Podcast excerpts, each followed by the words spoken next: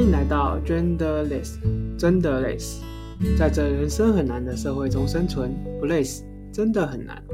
我们会找人来聊聊天，听听大家的故事，并从跨性别者的视角出发，去看看这个世界，分享、讨论彼此的观点，有说有笑，有声有泪，度过充实的时光。欢迎来加入我们一起聊天吧。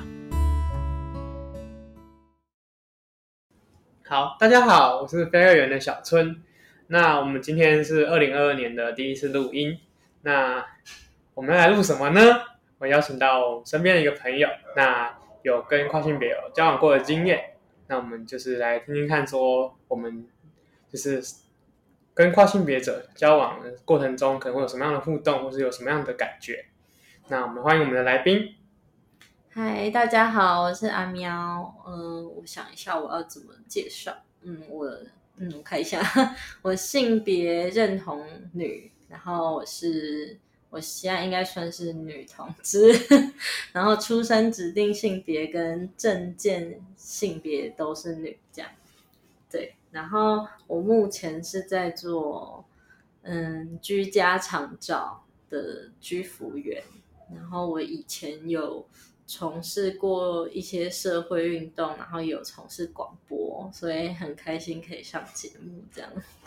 对，然后因为其实我也不知道为什么我会变成二零二二零二二年的新春第一集，新春第一录，就是刚好跟小春聊到，我也不知道。就是一开始也不知道聊什么，但是我就突然想到，哎，我跟他聊过，我跟跨性别的相处是很小一段时间啊，对，也不是很长的时间，但是我对于这方面还蛮有兴趣的，因为我后来有发现，我身边有一些朋友，他们从原本觉得自己是同志，逐渐认就是认识自己可能是跨性别，所以我会开始越来越关注这一块。现在广泛的跨越来越多了，而且越来越多的那个名人们，嗯、他们开始纷纷的出柜，像那像那个日本的那个歌手宇多田光，哦对，他就是出柜说他是非二元，然后他的性倾向好像是泛性，因为他有跟男生有跟女生的那个新闻这样子，嗯、对，对啊，他好像是有公开在他 IG 上出柜啦。哦，是哦，但是对于音乐圈的人来讲，他们好像觉得这件事情没有没什么，嗯，然后但是对于性别圈的人，那是一个到处乱传的，不是乱传，就是到处传的一个大消息。我觉得今天不管听到哪一个明星说他出轨，我都会觉得是大消息，就是多多少少有八卦的性质，也会觉得哎，我们不孤单的这种感觉。对啊，就嗯，最近就是蛮多的。节目也都有一些这样的角色，嗯，像我最近的最近看的话，就是像那个呃《性爱自修室》，它的第三季有出现跨性别的角色，哦，真的，哦，对，是非二元，他们就演出的就是他们在学校发生的一些问题，这样，嗯，觉得还不错，因为我其实之前有跟跨性别短暂时间交往的经验，但是。我就会觉得我不知道怎么对待，而且当时就是年纪尚小，所以会有一点不摸不清楚人家的矛盾心理。都不知道怎么摸，顺摸、逆摸。对，就是不管是身体上还是心理上，我觉得我的顺毛逆毛摸都有点问题。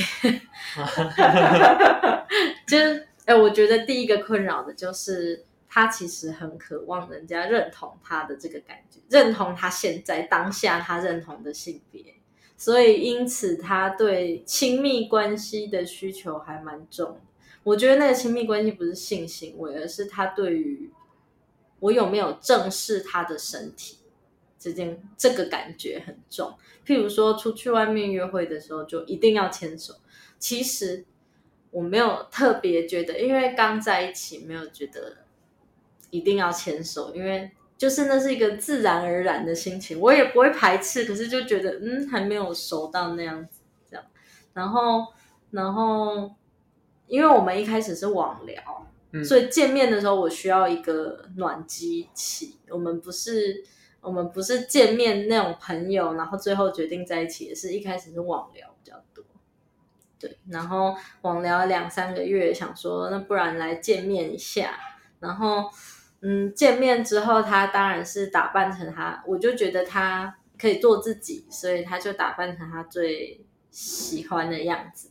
对，然后一开始我是觉得没有什么，可是可是他其实是蛮在意人家的眼光，就是别人会看他，但是他在意的方法比较不一样。他在意的方法比较是我就是要这样做给你看的那种感觉很明显，就是他他因为他因为嗯还没有他那个时候还没有去看相关的医生哦，对，所以他等于没有嗯就只是装扮上变，他是哎我想一下，他是跨跨女，对，他只是装扮上有改变，所以还是大家还是看得出来。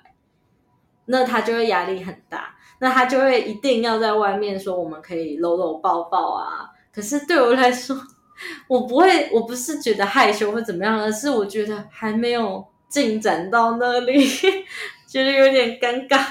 但是就会觉得还是会配合他，他就会想要人家在看他的时候，他可能会有不安全感，所以他就会想要更加抓住我，或是做一些更亲密的举动啊，上下其手啊之类的。了解，对，所以我那个时候就越来越觉得，我倒不是觉得不舒服，而是觉得我处理不了。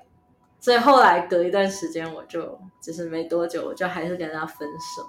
然后这个人我就再也找不到他，他就消失了。对对，哦，对，就是我发现蛮多的跨性别者到，就是我目前听到的跟跨性别交往的一些人，他们都会分享说他们在。跟伴侣相处的过程中，对方就是会想要被触摸的这些，就是时间好像特别的长，嗯嗯，那就是会比较容易提出这样的要求。嗯，那你对于这个部分是有什么样的想法？嗯，我觉得也是，就是譬如说没有见到面的时候，就会一直想要关心我在做什么。而且他关心是希望说，我如果可以播出一段时间，可以跟他电爱啊之类的。那也是我第一次跟人家电爱，我还体验了阴道收音的感觉，要让我让让他知道我有湿，我要收音，再收下面，然后下面再怎么样再怎么样搞他，他都不会有什么事。真的不要不要随便尝试，我觉得就是觉得那个那个下面。很难发出声音，真的。如果是自己弄，真的很难发出声音。而且重点是，如果发出很大的声音，你你应该是不会爽啊。那是效果，声光效果。对，我觉得那个声光效果有点难营造，因为毕竟我们不是住在同一个城市。嗯。然后他又很渴望，对。然后我对我来说，我那时候就是好奇大于，嗯，大于真的有思考过自己是不是有多喜欢。就是还没有，我觉得那个时候还没有成熟到会去思考喜欢一个人是怎么样。我只是觉得我也认同他，然后我也跟他有一定的亲密度，有感情，那就可以试试看。然后那个时候对于性方面的事情都非常好奇，因为我也不知道我是什么。就是我觉得我没有那么喜欢异男，那个时候只是这样，但是我可以跟。我也可以跟异男交往，然后我也可以跟女生，然后我跟女生好像比较兴奋，但是我也就只有知道这样。那这样我就会被归类吗？还是怎么样？所以我那个时候跟他刚好是网络上聊到这一块，我自己的认同有点不明的时候，他就他就跟我聊他自己的认同，然后我们才因为因为在认同上面有算是相知相惜嘛，就是他可能也在刚摸索。只是有那种共鸣的感觉，所以就在一起。嗯，对，了解。对，所以我觉得那个 怎么说，摸他的这个感觉，是我在一开始跟他聊天的时候是没有发现的，因为一开始会比较嗯，就是分享自己的经验，嗯，但是后来说，嗯，那我愿意跟你再更亲密一点之后，他的那个需求突然像是。火山爆发一样出现，我就觉得，嗯，怎么跟我想的不一样？就像打包打开那个洋芋片，然后里面都是空气的那种感觉，嗯，就是洋芋片卖空气，然后就是我会觉得跟我想象中会互动的那个进程不太一样。但是我觉得那个我可以感受出来他的没有安全感跟受伤，包括最让我纳闷的就是他一方面又很常跟我恋爱，又说想要碰我，但到见面的时候就是想要我碰他，但到见面的时候他碰我比较多，就是我要碰他，他又有点害怕，然后我就觉得 这样我也会有点害怕。或许他是在心里有所抗拒，例如说使用他的性器官去做这件事情，他可能是就是心里会不舒服。嗯、有些人是厌恶，他不想用它。嗯，对。所以我就会好奇说，就是我不知道可以怎么对他，因为我那个时候也不太知道这样要怎么反应。但是当你没有做出反应的时候，对比较敏感的人来说，就是会多想，他就觉得我可能不行。或许可以用代称，例如说，就是你的血血都湿的，那你的血血指的是哪里呢？就是你的菊花呢之类的，那就是让他觉得他好像是被当成女生在对待，嗯，那他就会觉得比较享受那个过程。嗯，如果那个时候有，就是我觉得那个时候的条件也不太知道可以去问谁，不然就会，我觉得可能可以再。跟他相处一段时间，但来不及。对啊，超短。对啊，超短呢，超短。可是我我觉得不会，嗯，我觉得中间真的不是觉得有什么不舒服啊，只是会觉得对他有点不好意思，而且会觉得有点可惜。我也就我没有学会好好对待一个人，就是不管他是不是跨性别这样。对。那在恋爱的过程中都讲些什么？你要来示范一下吗？恋爱的过程中，我今天早上有开嗓，可是我觉得我现在叫不太出来。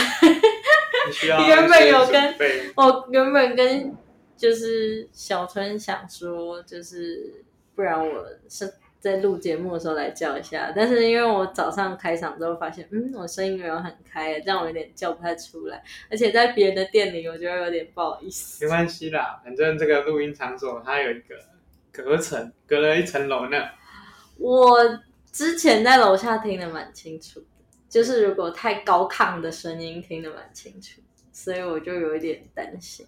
但现在里面没人，大家都在外面。大家都在外面。对。No，嗯，我要回想一下，就是我那个时候跟他恋爱比较长，就是他会用故事带我。故事。三只小猪。不是不是啦，没有那么 OP 啦。哎、欸，这我觉得三只小猪这是一个蛮厉害的。如果他可以用三只小猪把我带到诗的话，那他是一个蛮厉害的说书人。有三三只银猪。看，我觉得这个我，全部角色换一换。要闯入人家家里面哦，这个听起来好像不错哎。就像会编故事。对对对对对，我觉得类似这种编故事，可是不是三只小猪啊，当然是就是可能一些网络上看到的小说啊，然后或是说他希望他怎么碰我，然后就要营造那个气氛啊，然后就说就是我可以手摸到哪里，就是我自己自己摸那个地方，但是想象是别人摸我这样哦。然后他就说我如果有感觉可以叫。然后我就我就在家里面 叫，还好还好我们家隔音，不然我爸妈以为我在干嘛。不过那个时候我爸妈比较不常在家。哎呀，没关系，这样比较好。对，只是我很怕，因为我们家的房间有一个非常严重的弊病，就是我的门是锁不太起来。就是它其实有锁，但是你可能有随机的几率是可以把它打开的，因为门有点装歪，所以它的锁有时候有锁到，有时候没锁到。然后我们爸妈又不是一个会敲门的人类，他们都会直接打开。为什么大家家里的门都装不好？对呀、啊，我觉得他们是不是故意的、啊？只有我的门锁锁不起来，是这样很有风险呢。他都要再次确认有没有锁好。对。真的要再次劝，而且我有一次最扯，就是那那个时候已经跟那一任分手很久了，嗯、是我现在这一任，我有一次跟我现任第一次住我们家，然后第一次在家里做，然后隔天早上我们都没有穿衣服，然后我妈就开门说要吃什么，你妈很淡定吗？很淡定，她继续问，但是我就不淡定，因为那个时候我的。我我现任就直接把被子卷过来，我觉得他应该是半梦半醒，因为他早上起来根本就不记得我妈有闯进来这件事，然后他就把被子卷过来，然后继续呼呼大睡，然后让我上身全裸的，跟我妈四目相对，然后我就跟我妈说：“你先出去啦。”然后他就说。不要啦，我要打电话叫早餐啦！你快点，你要吃什么？然后我就在极度尴尬的情况下回答说他我要吃什么早餐。然后，然后重点是好啊，那你旁边那个要吃什么？然后我就想说你赶快出去，我 就随便随便帮他点一个什么东西。我就觉得 家里的门锁真的是应该要换。啊，我也有经历过类似的事情，但我不是这种，我是。以前小时候会偷穿妈妈衣服的时候，那时候就是我妈直接把门打开了，啊，可是我锁门呢，为什么门开了？然后赶快躲进被子里，然后衣服一起收进来这样，嗯、然后说就是等我妈出去之后再出来，然后赶快把衣服脱一脱，然后赶快放回去。嗯，对啊，好刺激哦，超刺激啊！那时候就觉得自己做错事那种感觉。哦，我觉得那个真的很刺激。可是我妈是比较 open。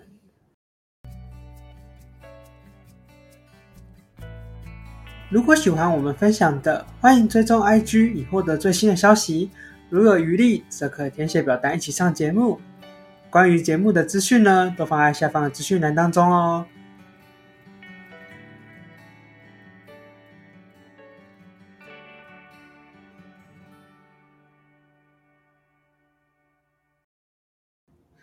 他早就知道了啦。如果是他，如果还不知道我没有出柜的话，可能也会吓坏。可是没有，那时候我已经出柜了。他只是觉得我是一个二十岁青春骂退，如果没有想做的话，他才要担心我，所以他没有觉得怎么样。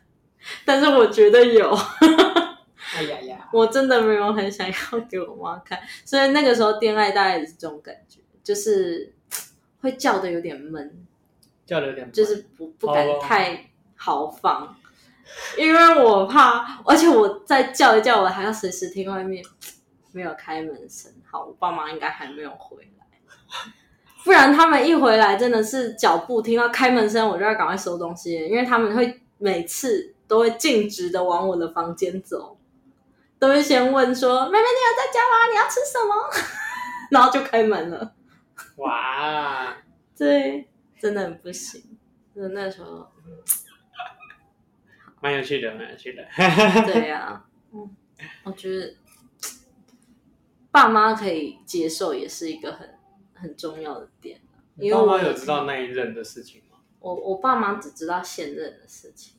哦。因为我之前的都没有跟他们说，因为我之前可能我也觉得有啦有啦有有被拉出柜啦，但是一开始我妈不是很接受，因为那时候我国中，但是到后来我成年之后，他们。我觉得我国中应该是因为我还没有成年，所以他们不想要这么快就把我定义成什么样子，因为他觉得有可能不是，对，所以那个时候反弹比较大，而且觉得应该要好好念书什么的。然后，但是后来成年之后一讲，他们就都接受，对。可是国中的时候有被拉出柜啊，就是因为有一个学姐都会每天。上下学帮我拿包包，你不觉得好青春校园好浪漫吗？我好喜欢哦，我想到都还会害羞。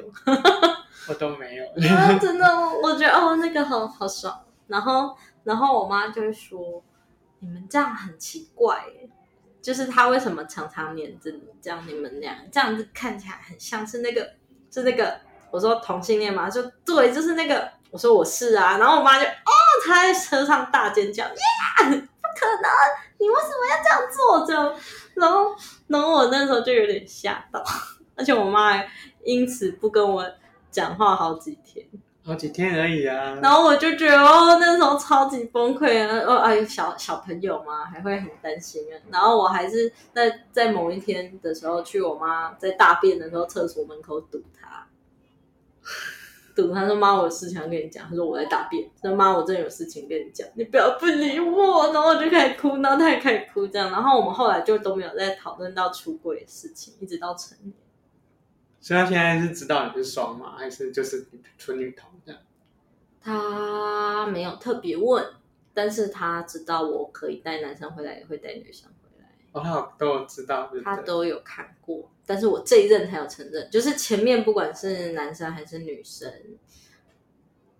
都没有认，还是都没有都没有认，都没有认，对，就是有一个可能比较明显，有一任可能以就是我妈可能会知道，但是就没有认。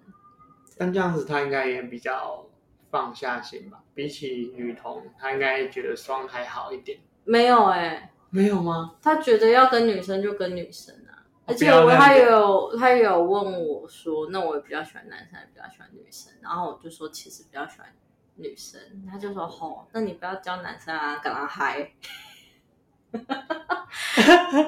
他是觉得你太强势还是怎样？我觉得有可能，可是他真的觉得我对男生比较没那么上心。就是如果是交往的对象是异男的话，我真的就是他觉得我都在利用人家，哦、然后我就觉得我也没有这样。虽然我真的是没有那么投入，我觉得妈妈都有一种特异功能看得出来，就是我没有那么投入在那段关系里面。原来是工具人啊。不是啊，也不是啊，但是比较像朋友，就是我对他的亲密的感觉投射比较像是他是一个会照顾我的大朋友、大哥哥、大朋友。讲大哥哥好像有多老一样，是年纪不不小。哦，好，对，惊吓。但是不是说不喜欢，也不是说那段关系是屁，但是我妈都感觉出来跟。跟女生交往的时候没有那么投入，而且其实之前呢，我虽然没有认，但是分手的时候我妈都会知道，因为我会在家里一直哭，然后就说你啊，你跟人家怎么？然后我妈还很不会问话，她就是可能大概猜到是，但是她也她就是不是应该要说哎呀你怎么了啊，没关系呀、啊、什么的，应该要这样安慰人吗？我妈就说啊那个谁谁谁，他为什么都不理你了？然后我就开始继续哭，我妈真的是拿我不敢。就是 提油救火呢。对啊，对啊，我妈也是提油救火专家哎。哇，对，反正我就觉得，只是不管跟什么性别交往啦，都有一段时期要度过，尤其是跟家里的关系。对，我突然想到，我之前跟那个夸交往的话，他爸妈没有很认同，他爸妈知道。嗯，结果你爸妈不知道。对，我爸妈不知道，我爸妈不知道我跟任何人交往，也不知道我有网恋，完全不知道。而且那时候我才十四岁，好早哦。不是，可是跟跨的时候已经不是了啦。但是我是说，我开始有网恋啊，或是我有什么，那个时候还很小，真的很小。怎么办？我脑中跑出来是我的网婆去当兵。糟糕了，糟糕了。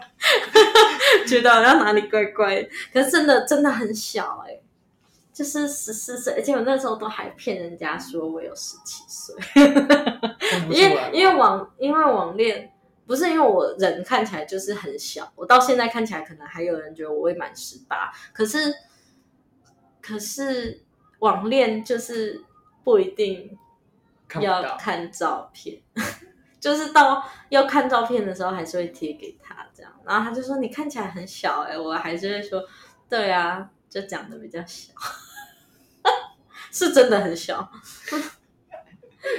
然后后来我有觉得有一点良心会痛，所以我后来有老实跟人家讲，就是到十五、十六岁的时候，老实跟人家讲的结果就是没有人敢碰我。当然，因为遇到的是一些叔叔阿姨，大家都说：“哎呀，妹妹你好好念书。”我会怕啊，他们吓爆哎、欸！哪有像最近那个新闻这样子，就大胆承认他就是跟未成年。哦，对啊，我觉得现在的人也很勇敢哎、欸。那个时候真的大家都非常的害怕我。嗯、我也在同志圈里面觉得啊，可是我觉得我在长五岁，你就不会很在意我的年纪啦。是万雅多个五岁吗？还是不是？我说内心，不是我说年纪，我说年纪，我再长个五岁，对，你就不会很在意年纪这件事情。哦，对对对，为什么不能等我一下？我以为是外表再老个五岁，没有哎、欸，我觉得我外表表没什么变。我说那个时期啦，因为我最近遇到几个，就是就是很有想法的，嗯、或是他们经验好像也蛮丰富的。然后我觉得说，嗯，你们看起来大概就是大学可能大一大二的那种感觉，嗯，然后问下去不得了，国中生，你这这个这个思考，我有超成熟的。我有一个同学也是这样，他说他去夜店都没有查，都没有查他证件，没有查到，就是他也有点故意跟人家混着一起进去啊，然后他看起来又很成熟，哦，而且他超高的，他国中的时候就有一百七，女生。哦，就是，然后看起来就是很有魅力，然后又很高，然后女就是就很有女人味的那种感觉，我就会觉得，对，如果我长得这样，我就不会被，我就不会被被大家说，哎，小妹妹，你回去乖念书。但如果你长成那样子，你的生活应该更精彩。对，我觉得可以玩的东西更多，我就不会遇到你了。对，哇，就不会在这儿，说不定就有 Sugar Daddy 呢。哎，我觉得这样也不错哎，但是现在不会啦，现在跟现在很稳定。哦，我差一点有。真的吗？对，因为因为因为我因为他也没看到我照片啊，那他就跟我聊，然后我就想说，我要先拐他敲他一笔嘛，然后然后再带着他去警察局，反正顶多就是赔赔钱嘛。然后就看到是他最后就想算了这笔钱就亏了这样，嗯、还是我们就真的要，就是反正我没做什么，我只是拿了他的钱这样。真的、哦？对啊，就是拿完钱存进去，然后说好，我们去，我是类似说我伴游，然后五千块就拿到手了哦，这种感觉。嗯。但其实是他想要做，我事后就是、哦、就是跟心理师聊的时候跟他讲，然后心理师是跟我说，你还是跟对方讲一下，不然等下你真的被他打。对啊。我也觉得很可怕。然后最后就跟他讲话，就他就没有理我了，这样。哇，五千块飞了。我觉得你好敢哦。就。对啊，就是很喜欢挑战社会。我觉得这真的很敢，而且讲的很轻描淡写，就去警察局。就对啊，去警察局啊，反正警察局去了，两个人都有罪啊，对啊，啊留下什么案底，那个好像没什么差。其实那个好像我没有听过有什么差。现在没有那么多工作要良民证。对对啊，除非你要去学校上班。对啊，学校要啊，要良民证。那我还是保持一下好了。良民吗？嗯，这样我之后退休我可以去教书。啊，对啦，也是。但我口条可能不太好，不知道听众们怎么想的。不会啦，我觉得你口条算算不错哎。就最近两年内练出来的。练出来，嗯。对啊，从不太讲话，然后然后到后来就是可以聊聊天，然后到可以组织一些内容，就像现在开始录起 podcast，也是因为我觉得，呃，我现在的就是语语言能力是 OK 的，所以我们才嘛做这件事情。嗯嗯，对啊，我是不知道我的声音听起来是怎么样的感觉啦。可是我觉得你声音听起来温温的，还蛮舒服的。对，就是很多人跟我说是舒服的，但就最近听到有人跟我说我讲话很有魅力，这样。真的、哦？真的，我觉得是你的菜吗？是啊。哇，这样好爽哦！那时候我很紧张哎。对吧？就来分享一下，就是不会这种紧张是快乐的紧张。就是我那时候是那个那时候的状态是比较偏向，就是跟有兴趣的对象，然后就是我会担心说他会不会因为我跨性别的身份，然后我跟他讲之后他会离我而去，这样，嗯，会有那种心情这样。然后就那时候就晚上那边哭，就直到因为他知道我在录 podcast，有上过别人的节目，然后。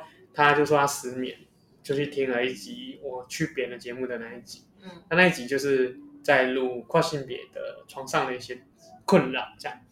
对，然后那时候他听完之后，隔天跟我分享心得，我心中的大石头放下来了呢。我本来担心的事情都解决了呢，心想事成。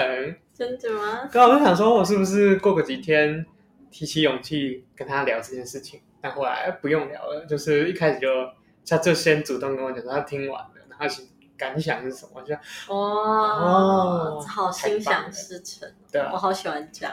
这时候要自助行销一下，可以去听听那个 Charles Says 谈性，诶，无性不谈，然后的那个他们有一集是跨性别的床上困扰这样，哦，对，他是小春当来宾这样，哦，好好玩，我也想去听，可以去听，好哦，还还蛮多东西，里面有分享我的约炮经验啊，也有分享我就是。在床上的困扰，例如说，就是很多人觉得说，呃，跨性别、跨男跨女应该是会喜欢男生，会想跟男生做吧，或者怎么样的。但这其实是一个迷思啊，对不对？嗯、就就你的经验来讲，他不一定会想要做那些行为，对吧？对，所以其实这个这个部分其实就跟就是人是多元的，那所以所以你在床上的就是他有的行为也是多元的，每个人对。于每一项行为，他其实都有不同的兴趣在，嗯，所以这些行为本身除了一些真的跟生理上面有绝对相关的，例如说阴道交啊，或者是前列腺高潮啊这些。要有器官才做得到的之外，其实每一个都没有分所谓的性别。对对，就像就像小春，我现在就是就是透过抚摸身体，摸一些敏感带，我可以达到舒服、达到高潮的感觉。嗯，对，但这这是我在男生时期没有的感受啦，或许是荷尔蒙影响造成的，嗯、对啊。哇，摸敏感带，我我觉得这个很有个体差异。就是有一些人，他的敏感带好像比较少，啊，或是没有没有办法到高潮，因为我我会觉得有一些人可能器官，我觉得是身体的状态，每个人都不一样，所以他可能他自己在性行为，或是就是他在床上的感受，或是他自己角色投射也都不一样，而不一定他是什么样的性别认同，或是。或是怎么样，他就一定是那个样板。是，对。是啊。好，我我在那个出去约的过程中，有遇到一件事情，就是很多人觉得好像必须要到让我射精，他才可以结束这一段。哦，对，我有发现。那你觉得呢？我觉得不一定啊，就是应该是问他觉得这样子爽到，或者还有没有，就是像洗头小妹说还有没有哪里要抓的那种感觉。就是不一定啊，因为有的人他不知道。我觉得人类是可以大脑高潮的生物，是对，所以其实你应该是要在意那个气氛，而不是在意他的器官。所以是哪一派的？就是人体最大的性器官是哪里？当然是大脑啊！哦，我觉得是哎、欸，我觉得是。当当听过 ASMR 之后，觉得哎，用听了就可以达到很舒服的感觉。对。真的很开心，可是我觉得我自己的器官需求还是会比较重，但是我自自己有遇过，就是每个人状况不太一样，就是他可能他的器官比较没那么敏感，那他就需要靠大脑高潮，而且他的确有高潮，所以我那个时候就见识到，对，不一定碰到，就是不一定触摸才是唯一性行为可以进行的方式。但目前我觉得有另外一派是在讲那个。皮肤是最大的性器官，真的吗？因为它面积最大哦。Oh, 对啊，可以玩的地方比较多。哦，oh, 好像也是。对啊，可是我觉得，嗯，应该应该都有。可是有的皮肤你摸到的地方，你就觉得，嗯，就就痒痒啊，就像蚊子咬一样。就是因为皮肤它有触感啊，那有其他种玩法，你可能绳子就是绑过去啊，或是。羽毛烧过去啊，会有各种各种不同的感受会进来，这样嘛，对吧？比起大脑，大脑的话，你也是要透过这些受器，就是皮肤啊，或是耳朵啊，接受进来才会有办法用这样。对，嗯，对啊，那就是有什么是我没有提到，很想要聊的？说我们，我想一下哦，我目前没有。想到什么没有聊到？好像昨天有讲到，都聊到了。哦，那最后你有没有什么想要跟观众们讲的？嗯，我其实觉得刚刚在讲，不管是跟跨性别相处，还是床上迷失啦，这就是嗯，把人家当成，我觉得是学习说要怎么尊重每个人跟你有不一样的差异。因为我觉得，就算他两个人都是异性恋，一男一女，也是有差异啊。对啊，对啊，只是你要接受人家在不管是床上还是他自己喜欢的角色设定，就是他他对于自己的认知啦，还是还是对于就是你们之间的关系，他可能都跟你或多或少有落差。然后你要怎么去，就是比较温柔的处理这些落差？我觉得这个真的是一大需要学习的课题。只是从跨跟跨性别相处，是说，嗯，直观上会觉得差别比较大的对象，就是我跟他的的生命经历好像有比较大的差别，这样。这这从这个直观上面来怎么说？从直观上面来说，切入点会真的觉得跟跨性别相处的状况是。大家会很明确的知道我跟他有差异，所以会需要来讨论跟跨性别相处。可是，可是我觉得一般人 都需要来思考，说你跟你的另一半也好，或者你跟你的跟你不一样的人都要去嗯好好的包容他，然后想办法去弭平你们之间的差异。这样，我觉得这个课题是大家人人都需要的，这我也是持续学习。对，所以。就是总归一句，就是多做询问，对，然后就是不要多不要讲，不要做太多的假设，对，就是你反正他也是跨性别也是人啊，那你跟你伴侣怎么相处？你跟你如果你的伴侣是跨性别，那也是一样的方式啊，对，对啊，就是要知道彼此的想法，做沟通，做讨论，这样才会有更美好的恋情吗？对，更美好的恋情，至少会有更美好的相处经验啊，就是、嗯、对。那到了节目的尾声，你会怎么想？你会想怎么命名这一集？我觉得应该就是与跨性别的相处嘛。我目前没有特别觉得有什么好的题目。好，那就那就这样吧。嗯，好。那我们节目就到这边了，大家再见。好，拜拜。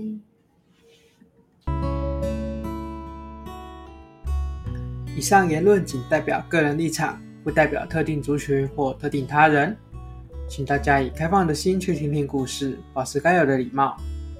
Genderless 提供一个多元的发声平台，目前持续征求有兴趣上节目的来宾。若遇到表单关闭，表示目前未开放新的来宾报名。若有持续关注我们，并且有兴趣聊聊聊天，也欢迎填写表单。我们视情况开放第二季的节目录制哦。